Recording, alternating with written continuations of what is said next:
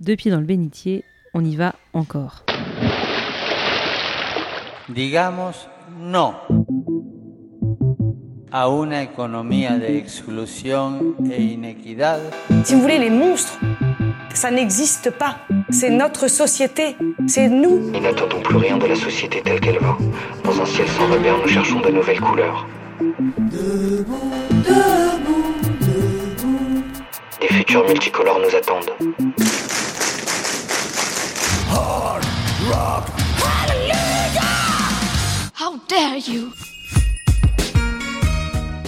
Comment introduire un entretien sur notre lien au monde du vivant quand à l'heure où nous enregistrons, ce sont des milliers et des milliers d'hectares d'arbres qui brûlent. Que ce soit dans les Landes, en Gironde, au Mont d'Arrée en Bretagne ou encore à la montagnette d'Avignon, sans même vous parler du reste de l'Europe. Alors pour terminer cette seconde saison, on avait envie de vous offrir un épisode estival et enthousiaste sur comment notre lien à l'ensemble du monde vivant nous rend justement nous aussi plus vivants. Mais aujourd'hui, on doit bien admettre que notre enthousiasme aussi part un peu en fumée. Alors nous allons néanmoins tenter avec nos invités de voir comment notre lien au vivant peut nous rendre plus humains et plus dignes de cette mission confiée par le Créateur. Et oui, car exceptionnellement, Martin, aujourd'hui nous avons deux invités. Bonjour Mao et Johannes Hermann. Bonjour. Bonjour. Alors Mao et Johannes, vous êtes mariés et co-auteurs de deux ouvrages qui nous ont donné envie de vous rencontrer et d'avoir cet échange avec vous. Le premier a été publié en 2018 aux éditions euh, Première Partie et il s'intitule La vie oubliée, crise d'extinction, agir avant que tout s'effondre. Et en 2020, vous avez publié Comprendre et vivre l'écologie, 52 semaines avec Laudato Si aux éditions Emmanuel. Alors Mao, tu as été journaliste et aujourd'hui tu te consacres à la recherche sur l'histoire des traductions de la Bible. Johannes, toi tu es chargé de mission euh, expertise à la LPO, la Ligue de protection des oiseaux, ce qui fait que sur ce travail commun, vous avez chacun finalement une porte d'entrée euh, particulière. Alors pour commencer, Johannes, ça fait plus de 20 ans que tu fais ce, métier. Et on voulait te demander, euh, avant de rentrer vraiment dans les constats scientifiques, si tu peux nous partager, nous dire un peu, à ton échelle, toi, qu'est-ce que tu as constaté dans l'évolution de la biodiversité depuis que c'est devenu ton engagement professionnel? Effectivement, ça fait maintenant, on va dire, 24 ans que je fais ce métier. Euh, néanmoins, je voudrais quand même bien préciser que c'est un domaine où il faut se méfier des constats individuels et personnels. Euh, souvent, on me dit euh, pourquoi vous dites que les oiseaux disparaissent? Venez chez moi, il y en a plein. En fait, on est constamment obligé de confronter notre ce qu'on appelle le ressenti de terrain, ce qu'on voit à l'échelle d'une personne, avec les données recueillies par l'ensemble des collègues, des bénévoles de, tout le, de tous les réseaux naturalistes. Il y a notamment ce qu'on appelle le syndrome de la référence changeante qui biaise nos, nos ressentis. C'est le fait que quand on débute dans ce métier, on a l'impression que tout ce qu'on découvre, eh ben, finalement, c'est pas mal. C'est pas si pauvre que ça. Et euh, ça a pour conséquence qu'ensuite, on va tout juger à l'aune de ce point de départ, alors que c'est déjà un point de départ, dans mon cas 1998, qui était largement dégradé par rapport, mettons, à 1960-70. Donc, euh, les constats que, je vais partager maintenant, il faut bien voir que je les ai euh, repris au prisme des données que je connais, parce que quelquefois on a l'impression qu'une espèce, une année, on la voit pas, puis en fait elle est là, ou l'inverse. Mais donc, ce, qui, ce que j'ai constaté et qui est significatif, c'est la disparition de bon nombre d'espèces, notamment des espèces campagnardes, mais aussi euh, des espèces de plus en plus euh, urbaines, c'est-à-dire bien adaptées euh, à l'homme, donc qui, qui, se mettent à reculer extrêmement vite. je pense par exemple à l'hirondelle de fenêtre, qui a entièrement déserté le quartier de mon enfance à Lyon.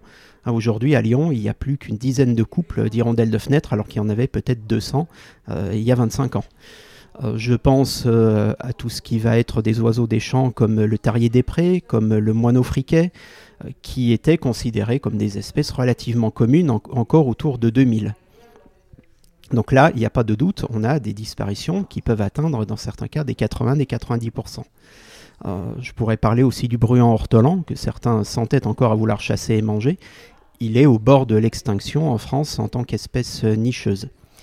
Et face à ça, euh, on a très peu euh, d'espèces qui progressent en compensation. Euh, on en a quelques-unes qui sont principalement des oiseaux opportunistes, euh, c'est-à-dire capables de se nourrir d'un peu tout et n'importe quoi, euh, comme le hibou grand-duc, comme le héron garde-bœuf. Et on a surtout des redressements d'espèces très rares qui ont fait l'objet de grosses actions de protection. ce qui veut dire d'ailleurs qu'on n'a pas si mal travaillé. Mais maintenant, ce sont les oiseaux communs qui euh, dégringolent à toute vitesse, ce qui veut dire que l'ensemble du système est en train de se dégrader. Euh, et puis, euh, même si les données sont plus difficiles à établir, je pourrais aussi parler des insectes. Tout le monde connaît l'anecdote du pare-brise qui est de moins en moins sali, ou la disparition des vers luisants. Hein, C'était un topos dans la littérature jeunesse des années 50-60, que les vers luisants, on commence à les compter, puis on renonce parce qu'il y en a trop. Maintenant, essayer d'en trouver un seul, c'est devenu très compliqué. Donc oui, au bout de 24-25 ans, euh, je constate personnellement euh, des, euh, des, effondrements très très perceptibles et qui sont complètement corroborés par les analyses nationales, européennes, etc. Ces données scientifiques dont tu parles, c'est ce qu'on appelle la sixième extinction de masse, dont on parle beaucoup, peut-être pas assez, dont on parle un peu en tout cas. Est-ce que tu peux nous dire ce qui caractérise vraiment une extinction de masse et qu'est-ce que cette sixième extinction a de particulier? Ce qui caractérise une extinction de masse, c'est une brusque accélération du rythme de disparition des espèces. Euh, il y a toujours des espèces qui disparaissent à une cadence moyenne euh, qu'on est en mesure de, chiffrer. Et euh, ce rythme s'est brutalement accéléré depuis 100-150 ans. Et ce qui caractérise par surcroît cette sixième extinction, c'est que le rythme est peut-être 100 fois plus rapide que celui des autres extinctions de masse euh, extinction dont il ne faut pas oublier que ça n'a pas été des plaisanteries, hein, qu'on parle de celle du Crétacé ou de celle du Permien, c'est 80 à 90% des espèces qui disparaissent. Les espèces de plus de 4 ou 5 kilos qui disparaissent en priorité, ou les plus complexes, et euh, des centaines de millénaires, voire un ou deux millions d'années, avant que euh, les, les, écosystèmes se repeuplent un petit peu. Donc on ne parle pas d'un phénomène qu'on puisse décemment gérer à l'échéance euh, d'une vie humaine ou, ou, ou de même de deux ou trois générations humaines. Mais cette sixième action de masse, c'est bien une réalité euh, scientifique et euh, documentée aujourd'hui. C'est pas un risque. Enfin, je pense par exemple à Elisabeth Borne, la première ministre, qui dans son discours de politique générale parle d'un risque de sixième extinction de masse. Ça, c'est une erreur. On peut pas dire que c'est un risque. C'est vraiment quelque chose. On est déjà dedans. On est, on est dedans depuis, depuis un gros siècle et encore plus depuis la fin de la Seconde Guerre mondiale, euh, pour tout un tas de raisons, euh, notamment l'intensification agricole, euh, le, fait de disposer d'une énergie surabondante et pas chère, qui a aussi démultiplié la déforestation, etc. Actuellement, on a des, des pourcentages d'espèces menacées pour tous les groupes de faune et à toutes les échelles spatiales qui sont du même ordre de grandeur, c'est-à-dire qu'on a les mêmes pressions, le, le même taux d'extinction ou disons, à ses voisins, qu'on parle des amphibiens en région Rhône-Alpes, des poissons dans le monde, euh, des mammifères en Amérique du Sud, etc.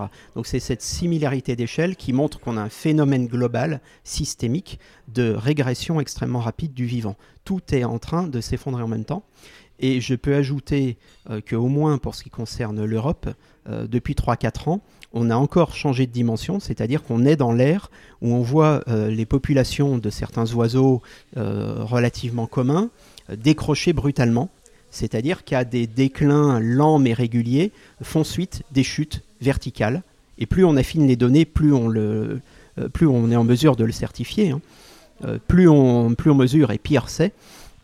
Et donc on ne sait pas pourquoi ces décrochages se produisent maintenant plutôt que dans 5 ans ou il y a 5 ans. Ce qui veut dire que comme pour le climat, on commence à entrer dans une ère de chaos où le système s'effondre. On ne peut pas savoir par quel bout, on ne peut pas savoir comment les boucles de rétroaction vont encore aggraver le, système et vers quoi on va. Mais on est dans quelque chose de pas rigolo du tout. Et donc, dans cette extinction des espèces vivantes, il y a la question de l'être humain, qui est une espèce vivante parmi les autres. Comment cette extinction affecte-t-elle euh, l'espèce humaine? Elle l'affecte d'une manière euh, très euh, simple et là aussi bien établie scientifiquement. Euh, c'est ce qu'on appelle les services rendus par les écosystèmes. tout le monde en connaît un, c'est la pollinisation par les abeilles, mais ça, c'est même pas la pointe émergée de l'iceberg, c'est un tout petit reflet en haut de l'iceberg.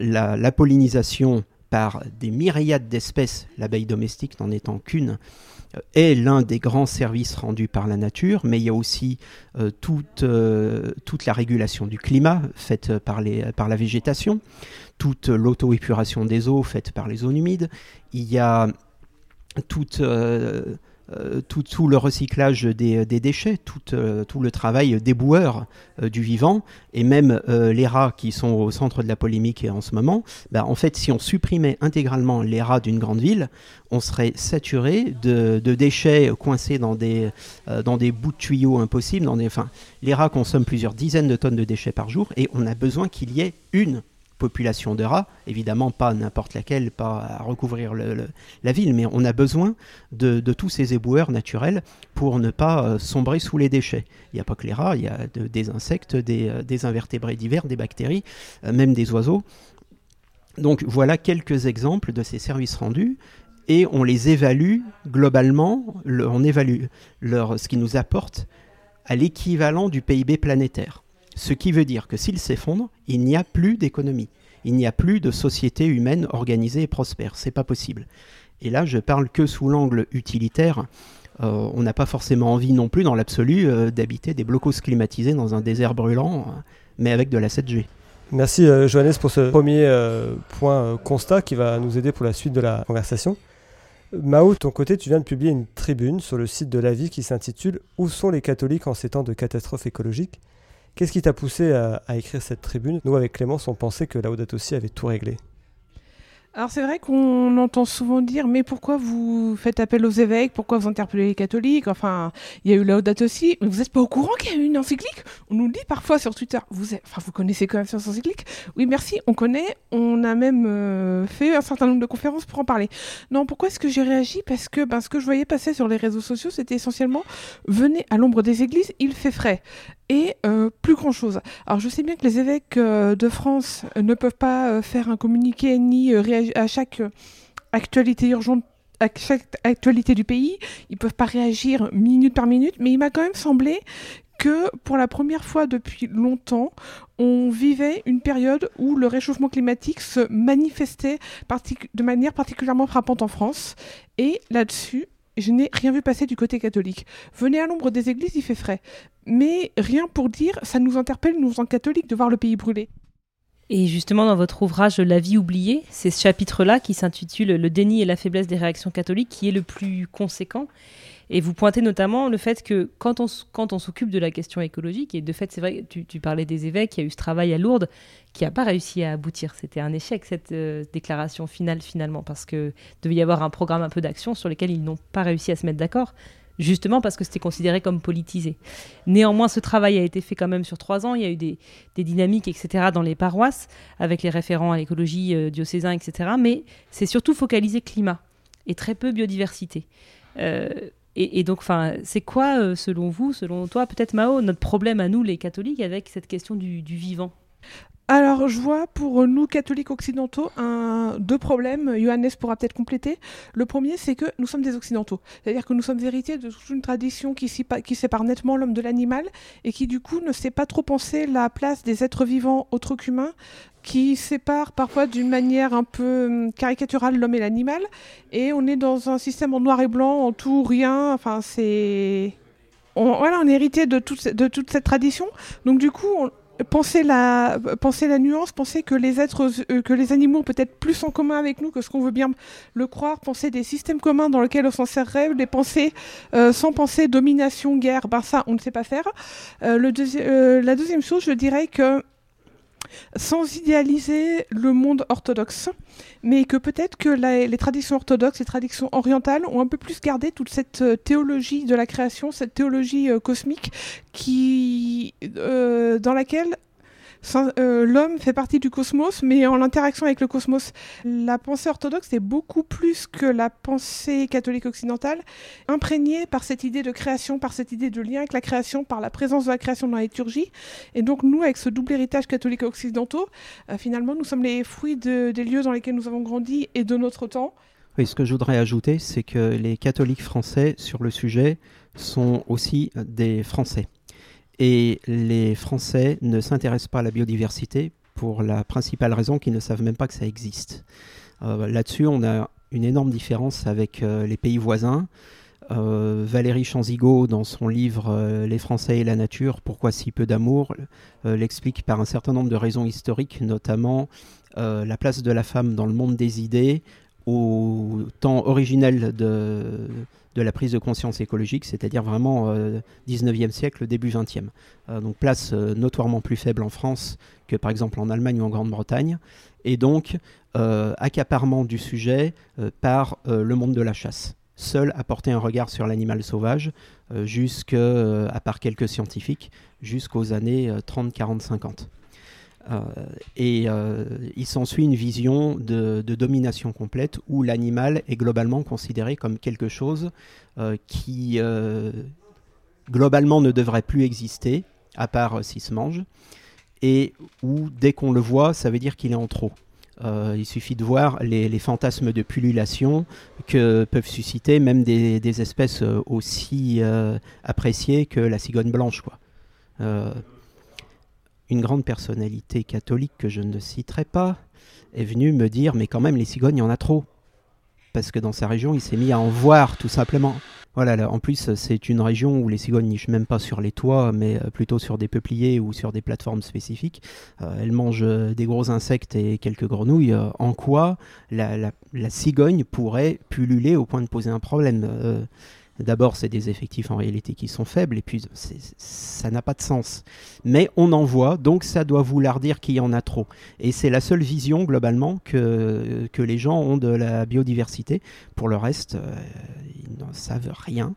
Euh, ils n'ont pas cette habitude qu'ont pu prendre les, Anglais ou les Allemands d'observer et de savoir un petit peu plus ce qui se passe. Cela étant dit, en Angleterre, l'équivalent euh, britannique de la LPO, la RSPB, euh, dépasse le million d'habitants et la biodiversité est dans le même état outre-Manche qu'ici. Donc il ne faut pas non plus surestimer les effets sur la biodiversité d'une reconnexion avec la nature et d'une habitude d'observer la nature. Non, il faut qu'il y ait aussi des, des courroies politiques euh, associatives ou autres, qui vont traduire cette sensibilité en action. on ne va pas se lancer dans l'analyse de ce qui fait qu'en Angleterre ça n'existe pas, ou mal, mais euh, en tout cas, en France, il manque déjà cet étage de la prise de conscience euh, de la population dans son ensemble. Pour creuser cette question de, la place des animaux dans, dans, la Bible et la tradition chrétienne, on allait rencontrer Estella Torres, qui est en fait la fondatrice de la Fraternité pour le respect animal, une association elle est aussi euh, artiste peintre et elle travaille justement ce lien entre euh, la question euh, de notre rapport au Christ et au rapport aux animaux dans ses peintures. Et elle a fait partie de l'équipe qui a co-organisé toute une série de colloques qui s'est tenue au Centre Sèvres, donc la faculté de théologie jésuite à Paris, autour de cette question Église et animaux. Et je lui ai posé cette première question sur la place que le christianisme accorde aux animaux. On vous fait écouter sa réponse.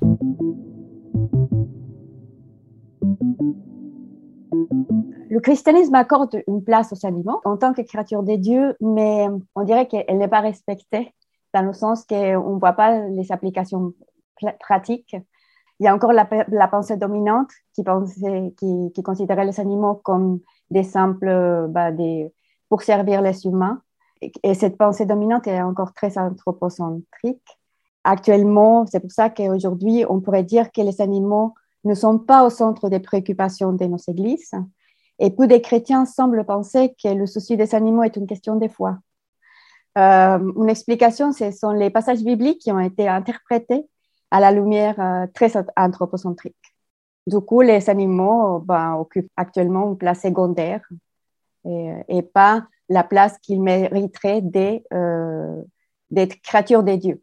Comment est-ce que cette, cette relation que nous entretenons avec les animaux et, et peut-être qu'on pourrait dire même plus largement avec le vivant non humain, qu'est-ce qu'elle nous dit de, notre relation à Dieu? Et plus particulièrement en cette époque où, on est au cœur d'une extinction de masse des espèces animales. Oui, alors euh, ce que cela nous dit de notre relation à Dieu, que nous avons besoin d'une conversion écologique. Et euh, moi, je, je, rajouterais que nous avons besoin d'une conversion aussi sur notre regard euh, sur les animaux, une conversion de regard. On a besoin de, les voir autrement que des, simples objets à, notre service. Du coup, ce que cela nous dit, c'est que nous échouons chaque fois que nous n'assumons pas notre place euh, des responsabilités et notre rôle euh, de gardien de la création des dieux, car cette extension des masses bah, est due à l'activité humaine. Pour moi, c'est aussi dire que hum, c'est trahir Dieu dans nos responsabilités qu'il nous a confiées. nous, on ne répond pas à, à cette responsabilité. Euh, et ils sont appelés aussi, les chrétiens ou les êtres humains, à accorder leur amour à l'amour des dieux et à prendre soin des ceux dont Dieu prend soin. De voir le monde qui les entoure de la même manière que Dieu le voit. Est-ce que, euh, est que nous, on est, on est dans cette euh, dynamique-là ou on fait presque bah, le contraire? Donc notre, notre relation à Dieu se, se, vit aussi dans cette promesse de le retrouver pour l'éternité après notre mort. Est-ce qu'il en est de même pour les autres euh, êtres vivants? Autrement dit, est-ce que la, résurrection est un privilège humain ou on le partage avec l'ensemble du vivant bah, on, le partage avec l'ensemble des vivants. C'était, c'est vrai que pour moi, ça serait inconcevable de, dire que c'était un privilège humain, mais ça nous dit aussi qu'est-ce que ça nous dit des dieux. C'était Andrew qui disait c'est comme si on mettait de, la limite, des limites à Dieu dans sa capacité d'amour.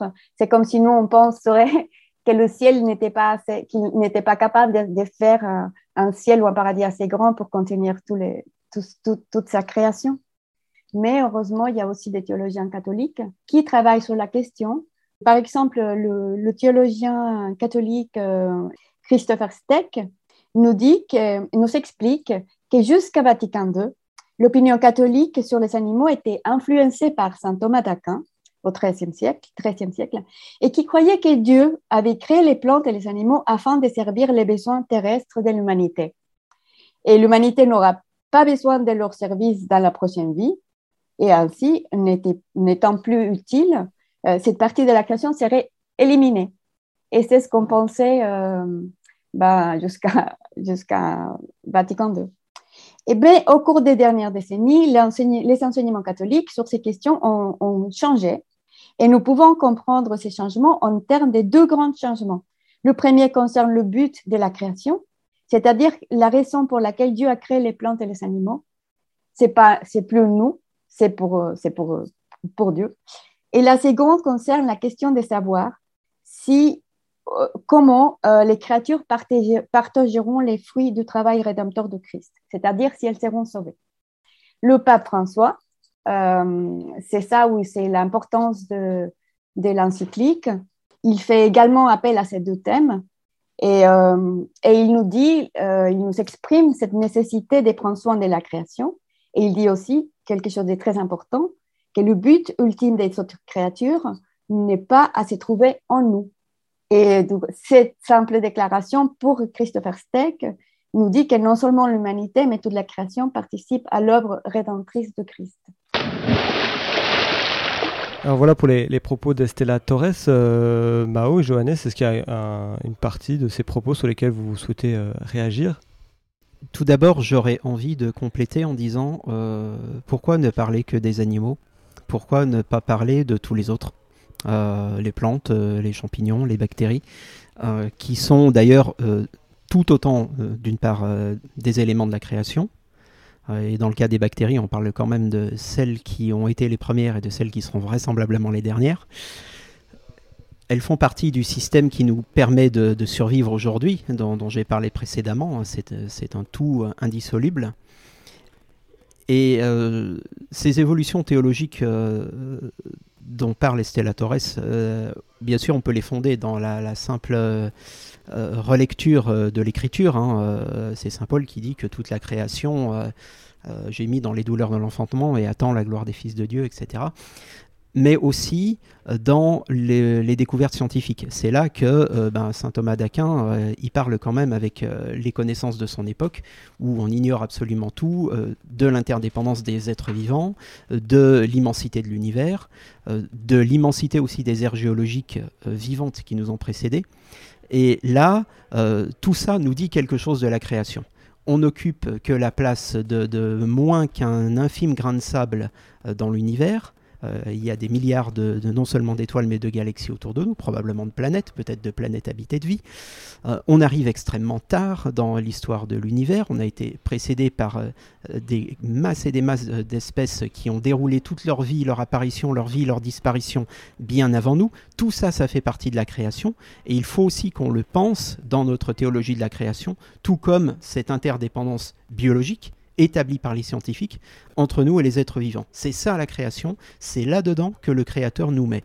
Et ça nous dit quelque chose de lui, de ce qu'il veut pour nous et de son dessein pour l'ensemble de la création.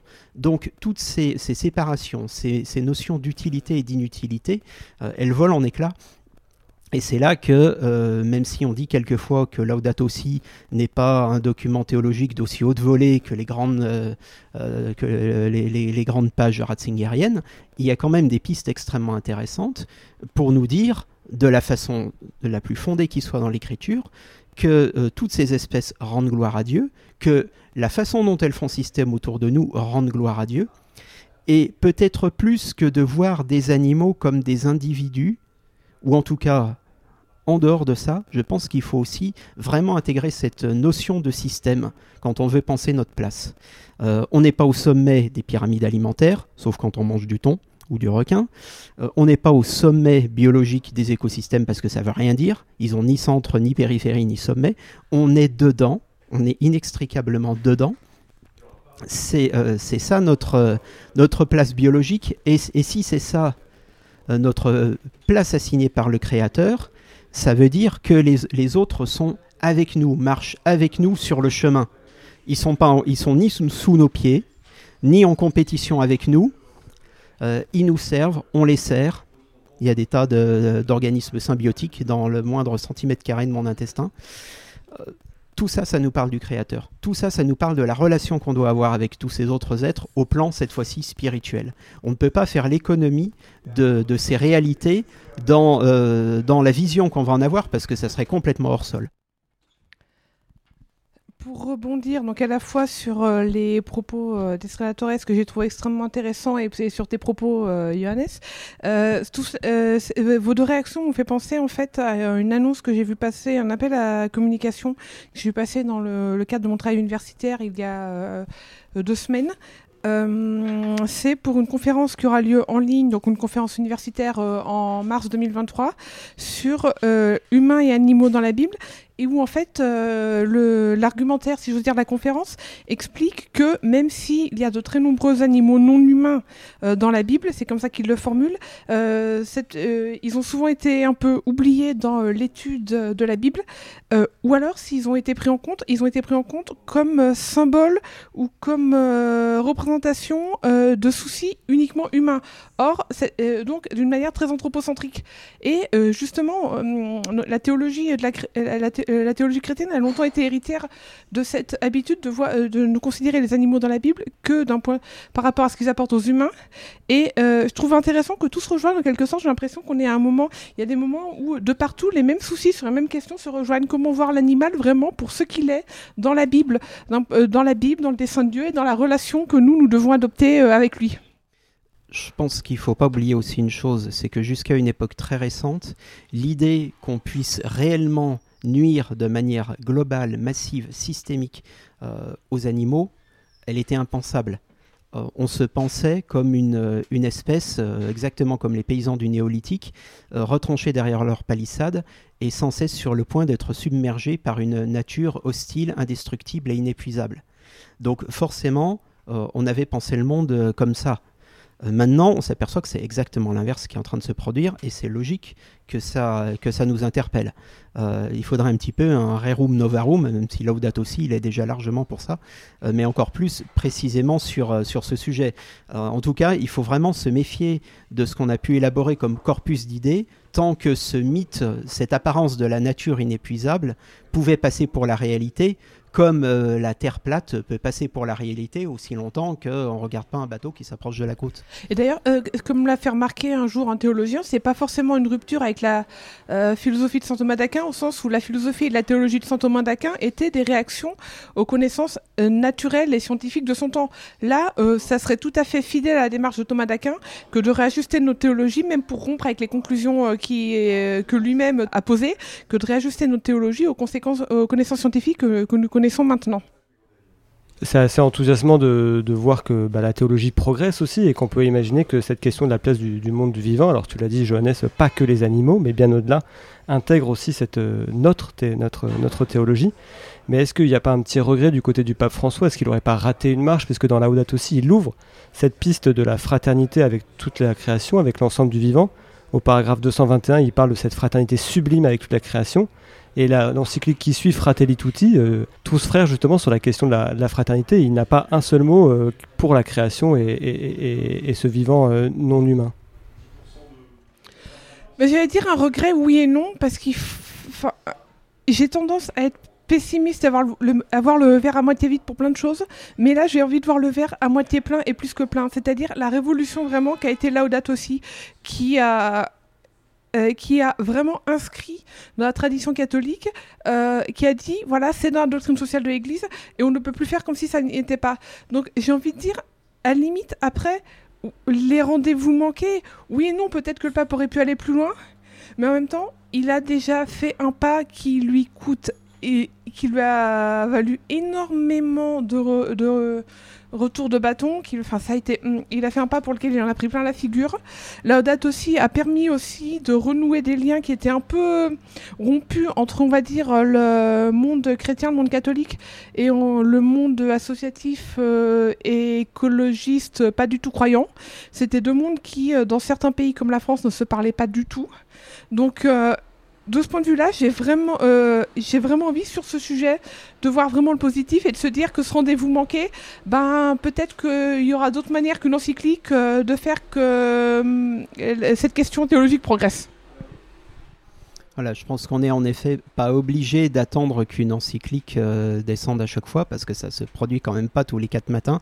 Surtout une aussi marquante que Laudato Si qui qui restera sans doute dans l'histoire euh, comme Rerum Novarum ou euh, Interis ou euh, quelques autres marquantes comme ça, rien ne nous empêche de, la travailler et d'y réfléchir, cette fraternité universelle. rien que avec une connaissance minimale des écosystèmes et sans non plus y voir une espèce de, paradis terrestre cuculiforme où tout, est, tout le monde est gentil hein, et où tout le monde s'entraide. Mais c'est quelque chose qui s'impose quand même. Euh, c'est quelque chose euh, qui s'impose, cette fraternité euh, par-delà par-delà la violence inhérente qui est présente dans la création, de même que la fraternité entre hommes s'impose alors que l'histoire a été sanglante. ça n'empêche pas.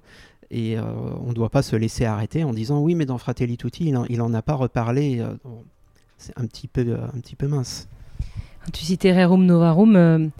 On sait que le fait que le pape euh, appelle très fortement les patrons à bien payer leurs ouvriers, etc., n'a pas suffi à déclencher euh, des conditions de travail favorables. Et de même, l'audate aussi, qui est effectivement, enfin, les, outils théologiques aujourd'hui et les outils, euh, on va dire même institutionnels en termes d'Église universelle, on les a. Hein.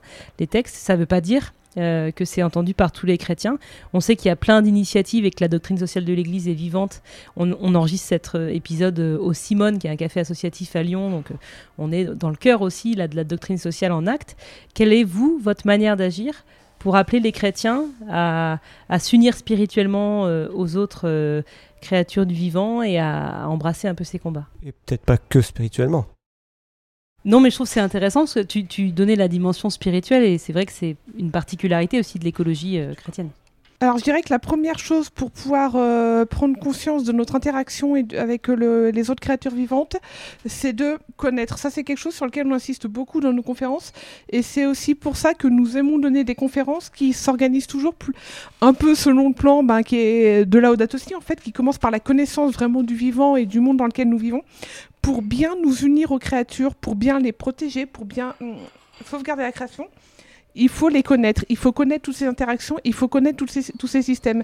Et c'est une partie importante de notre activité, mais parce qu'on la juge fondamentale, avant d'agir, il faut connaître, il faut se former, il faut savoir pourquoi on agit. Et une fois qu'on a pris conscience de toutes ces interactions, une fois qu'on a un autre regard sur le vivant, à partir de là, on ne peut plus ne plus agir, puisque ce regard va imprégner la manière dont nous interagissons au quotidien avec euh, l'ensemble du vivant.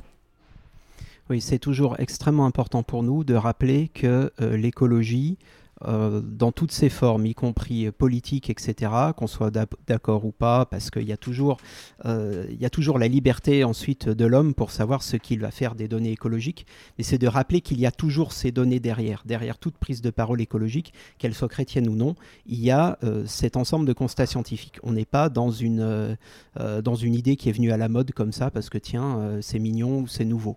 il y a d'abord ce contexte qui est celui de la crise climatique, de la crise des écosystèmes euh, et de, la crise d'extinction pour, euh, pour toutes, les, toutes ces causes. Euh, ensuite, c'est vrai que sur la connaissance, on insiste énormément sur cette, cet, aspect interdépendance.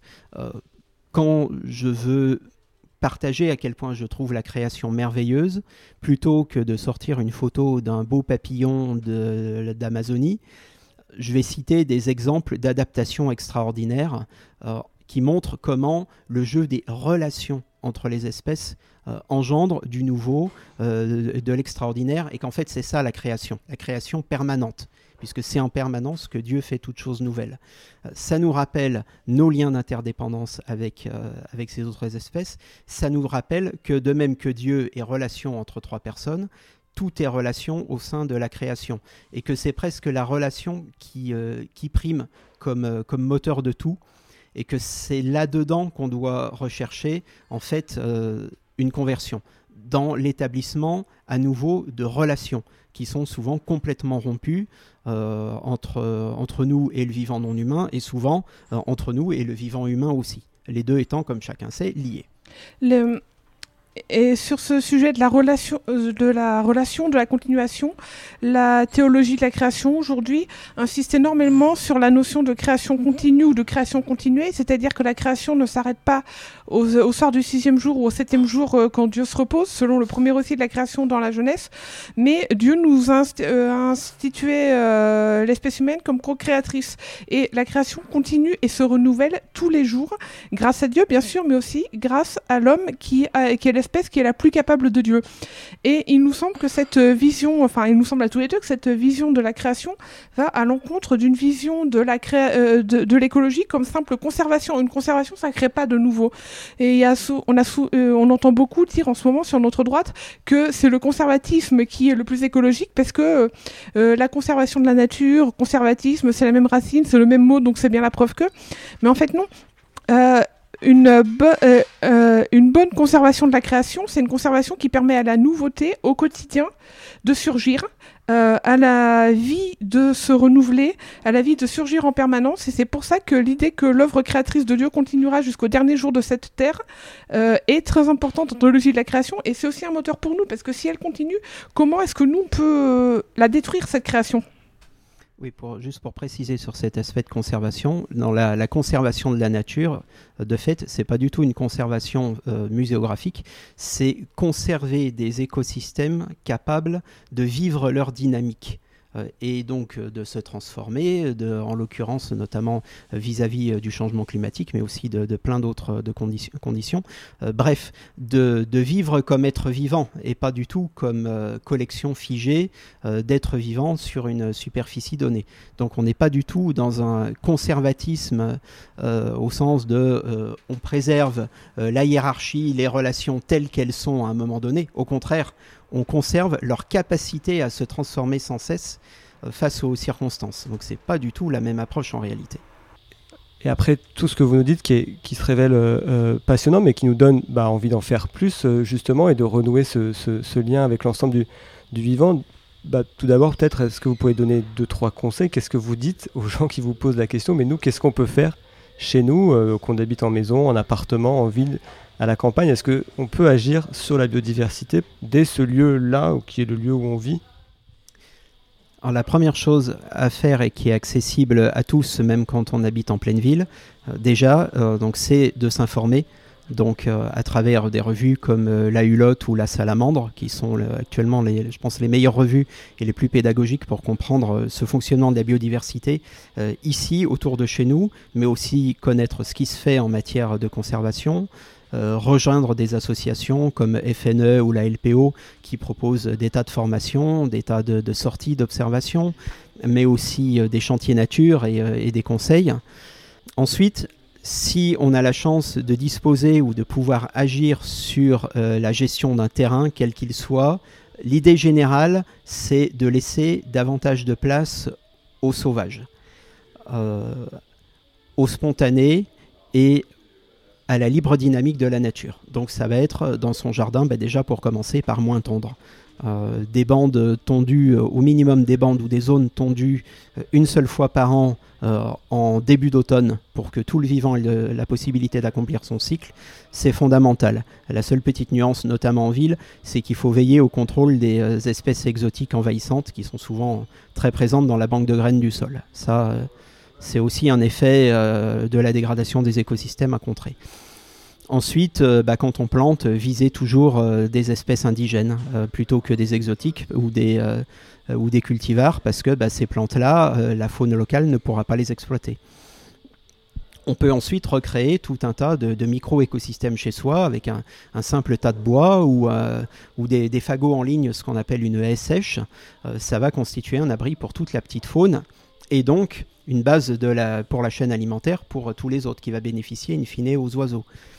Euh, on peut aussi aller jusqu'à creuser une mare, euh, et contrairement à ce qu'on pourrait craindre, la mare sera rapidement colonisée d'abord par des insectes prédateurs, ce qui fait que les moustiques y seront naturellement régulés. Et là, c'est un très bel exemple de ce qu'on peut découvrir en termes de dynamique spontanée du vivant, la colonisation progressive de la mare par, euh, les libellules des espèces les plus mobiles, les plus entreprenantes. donc ces insectes, notamment les, les géris ou les notonectes, qui sont des petites punaises aquatiques prédatrices, qui vont être les premières à s'installer. Et là, on va véritablement voir la nature à l'œuvre chez soi. Euh, et c'est pas anecdotique en fait. Parce que si on a un chapelet de tout petits espaces comme ça, dans les maisons individuelles, dans les jardins des cures ou des communautés, ou, euh, les espaces verts de pieds d'immeubles, etc., et ben ça va faire un maillon de, de, réservoirs pour les insectes, une, euh, série de, corridors écologiques par où les espèces vont pouvoir circuler, euh, échanger des gènes, recoloniser des espaces qui leur étaient jusque-là inaccessibles. Donc c'est vraiment pas uniquement un but pédagogique ou symbolique. Ça a une vraie pertinence, notamment en zone urbaine, mais aussi rurale quand on a un environnement très céréalier et très entretenu. des petites zones réensauvagées à toutes les échelles. il faut davantage de zones réensauvagées adapté à l'échelle, adapté à l'usage qu'on fait de l'espace, mais on doit avoir une perméabilité au sauvage un peu partout dans tous nos paysages. Et ce qui est euh, là où c'est euh, d'autant plus gratifiant, c'est que contrairement au climat, les actions pour la biodiversité, on en voit très vite les effets et les résultats. Et donc on peut très vite avoir la récompense, la satisfaction de se dire oui, ce sur quoi j'agis. Euh, à mon échelle, euh, euh, je vois que ça produit de l'effet. Alors, euh, on ne sait pas quel effet ça produira sur l'ensemble, la dynamique de l'ensemble des écosystèmes au niveau du vivant, mais chez nous, ça peut contribuer à limiter un déclin, ça peut contribuer à redynamiser une espèce qui se cassait un peu la figure dans notre département, dans notre, dans notre quartier. Voilà, qui vont revenir dans un coin où qu'elles connaissaient mais où elles n'habitaient plus parce qu'il était dégradé. Et c'est très gratifiant en fait de voir tout ça parce qu'on se dit je n'agis pas pour rien. Et même si évidemment on n'agit pas pour être récompensé, on parlait des, on parlait de difficultés à garder l'espérance en début de, en introduction de ce podcast. C'est important aussi des fois de pouvoir constater les effets de ce qu'on, euh, de ce qu'on fait de se dire que ben oui, en tondant moins, en acceptant que euh, le jardin de la cure, le jardin du couvent ou du centre euh, spirituel dans lequel on aime bien se ressourcer ne ressemble plus vraiment au jardin modèle à la française dont on rêvait, ben oui, ben là on y retrouve des espèces qu'on voyait plus, on y redécouvre des grenouilles, des oiseaux, des insectes et que ça a l'air un peu moins mort. Ça aussi, ça pousse à, garder espoir et ça pousse à agir encore plus. Par rapport à ça, moi j'avais envie de vous poser une question qui est à la fois générale et un peu personnelle. On sent euh, l'urgence dans vos propos et vous l'apportez en fait de manière très forte, y compris dans les réseaux. C'est quelque chose euh, dans lesquels, euh, voilà, qui, est à la fois, euh, enfin cette connexion permanente au monde et, qui, est parfois difficile à gérer parce qu'on reçoit aussi l'ensemble des informations. Et puis par ailleurs, vous vous nous dites et vous écrivez que bah, voilà, la première chose à faire, c'est de regarder et regarder, c'est aussi contempler. Et ça, c'est plutôt de l'ordre de la ressource. C'est-à-dire qu'aussi dans la contemplation de la, de la beauté du monde, on va pouvoir euh, à la fois mieux le connaître, mais aussi euh, s'ancrer dans la gratitude et puis euh, et du coup trouver des ressources. Comment vous, vous, gérez cette tension-là et, c'est quelque chose que dès qu'on s'engage sur les questions d'écologie, on vit tous à, plus ou moins grand niveau, hein, mais entre effectivement l'urgence de dire et de faire, etc., qui est plutôt du côté de la connexion au monde, et puis l'importance aussi de la déconnexion et de la contemplation.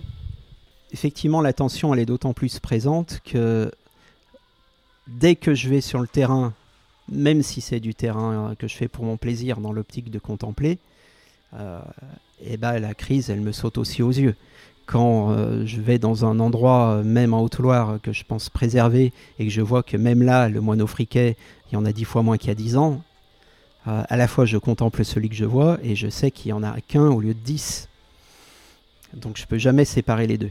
Je peux admirer euh, le, criquet que, j'ai capturé, je le mets quelques secondes dans un tube, je fais une belle photo, j'admire ses couleurs, mais je sais que j'en ai trouvé qu'un et que c'est pas normal. Donc euh, cette, euh, tension, pour l'instant, ben, on ne la gère pas, on la vit douloureusement. Et de manière générale, euh, l'éco-anxiété, elle est d'autant plus forte qu'on est au cœur de la collecte de données. Plus on est dedans, plus, plus on travaille sérieusement, plus on se prend ça dans la figure. Tout le monde se heurte à ces questions-là, à ce, à ce déni et tout le monde, de plus en plus, c'est la colère qui prédomine. L'angoisse, mais aussi la colère. La, colère devant l'incapacité du monde à comprendre.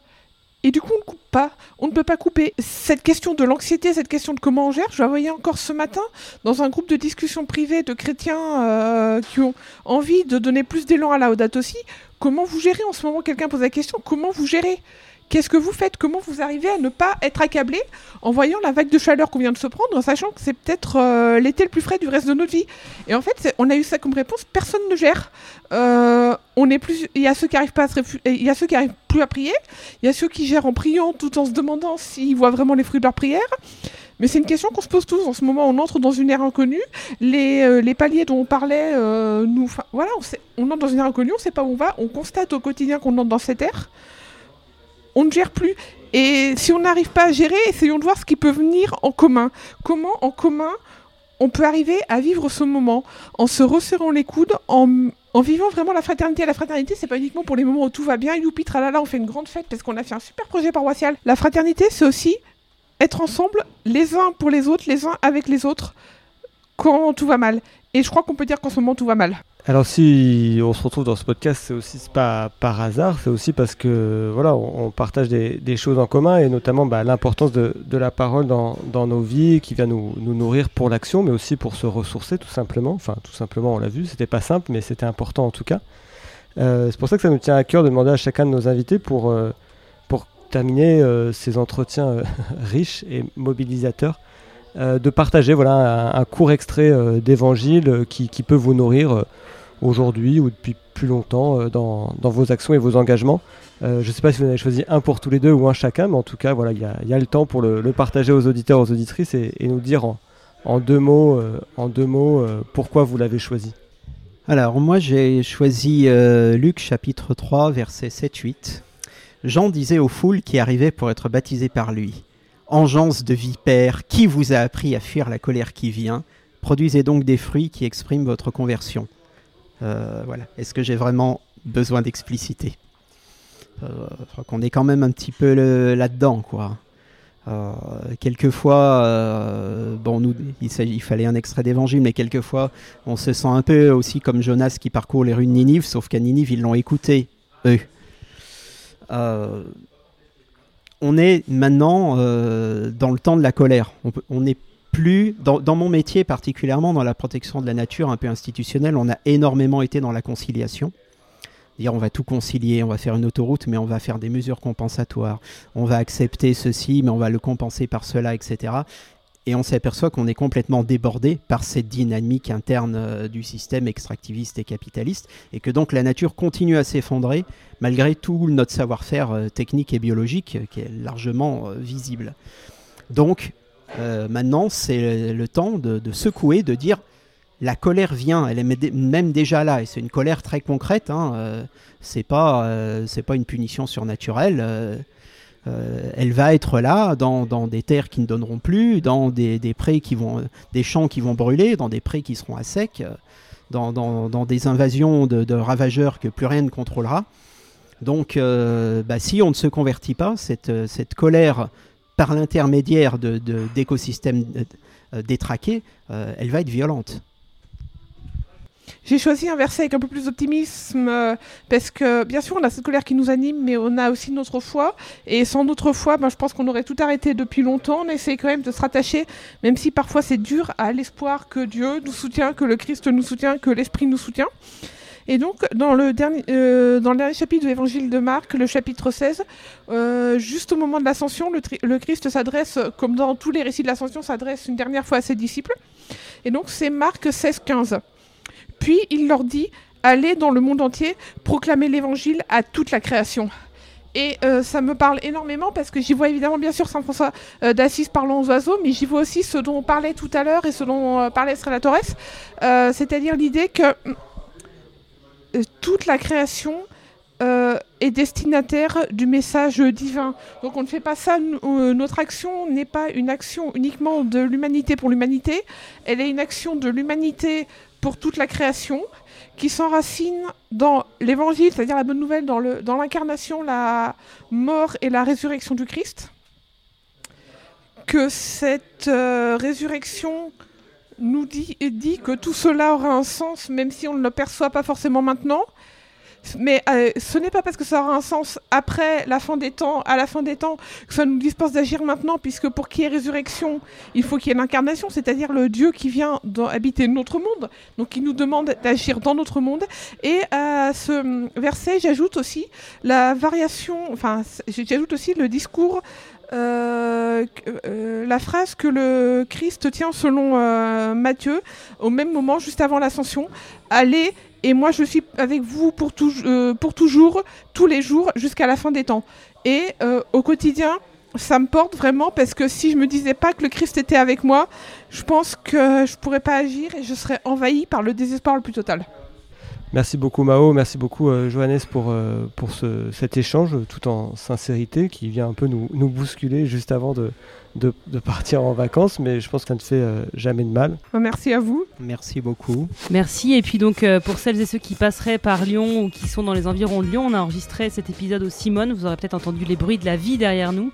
On vous invite à venir découvrir ce café associatif chrétien au cœur de la ville euh, qui propose euh, plein d'ateliers, d'activités, de conférences. Je crois que vous y intervenez euh, souvent, Oui. régulièrement. 45 rue Vaubecourt, dans le deuxième, tout près de la Keto. Et on l'a dit en introduction et on vous remettra les références exactes dans la, la description du podcast, mais pour approfondir tout ce dont on a parlé avec Mao et Johannes, il y a alors deux livres, La vie oubliée et Comprendre et vivre l'écologie. Deux livres de registres très différents, mais chacun nécessaire. Bon alors Clémence, si par quel quai ton train là Ouais, c'est par là, je crois. Voie 2. Poitiers. Et toi? Bah moi je vais attendre un peu ici, mais bon, je- ça me laissera le temps d'admirer ces beaux écrans publicitaires qui essaient de nous vendre des trucs à la con pendant qu'on nous demande de faire des économies d'énergie. Et sinon, on, on tire quel bilan un peu de, la- de notre année euh, podcast? Non, ben, je trouve qu'on a eu un beau panel à la fois d'invités et de sujets, quoi. L'homophobie dans l'église, euh, le politique et le pouvoir. Ça, on, l'a abordé, on a fait un petit pas de côté, il me semble assez salutaire pendant cette campagne présidentielle. La question de la place des femmes dans l'église, toujours, on lâche rien. L'engagement politique. Et, euh, bien, on vient de terminer par un très bel épisode euh, sur euh, notre lien au vivant et tous les défis que nous affrontons en ce moment même. En même temps, si on regarde d'un autre côté, euh, on a eu des élections euh, quand même euh, assez catastrophiques. On a hésité entre euh, une extrême droite aux portes du pouvoir et puis finalement un pouvoir conservateur qui se, qui se maintient en place, qui nomme y compris des ministres qui ont tenu des propos homophobes. Et puis on termine sur une canicule et des feux et, et, et des conséquences dramatiques pour, pour l'homme et la biodiversité. Donc c'est pas non plus très, très engageant quoi. En gros, tu veux dire que ça sert à rien ce qu'on fait? Alors, quand je me dis ça, des fois, et peut-être vous vous dites ça aussi, je relis Laudato Si, paragraphe 212. Ah, ça tombe bien, c'est mon livre préféré. Il ne faut pas penser que ces efforts ne vont pas changer le monde. Ces actions répandent dans la société un bien qui produit toujours des fruits au-delà de ce que l'on peut constater, parce qu'elles suscitent sur cette terre un bien qui tend à se répandre toujours, parfois de façon invisible. En outre, le développement de ces comportements nous redonne le sentiment de notre propre dignité. Il nous porte à une plus grande profondeur de vie. Il nous permet de faire l'expérience du fait qu'il vaut la peine de passer en ce monde. Donc en tout cas, moi, cette phrase, elle me donne de l'espérance, et comme disait Saint Paul, L'espérance ne déçoit pas. Et l'espérance qui nous reste, bah, c'est l'amour et la beauté. Et on voulait vraiment vous remercier pour euh, tous vos messages qu'on a reçus par mail, que parfois vous nous avez transmis en direct cette année. Et euh, on espère vraiment euh, vous retrouver bientôt. Et puis pour la beauté, on vous laisse avec quelques notes de musique au clair de lune. Et dans tous les cas, on se retrouvera parce qu'il y a trop de combats à mener et c'est ça qui nous fait tenir. À bientôt.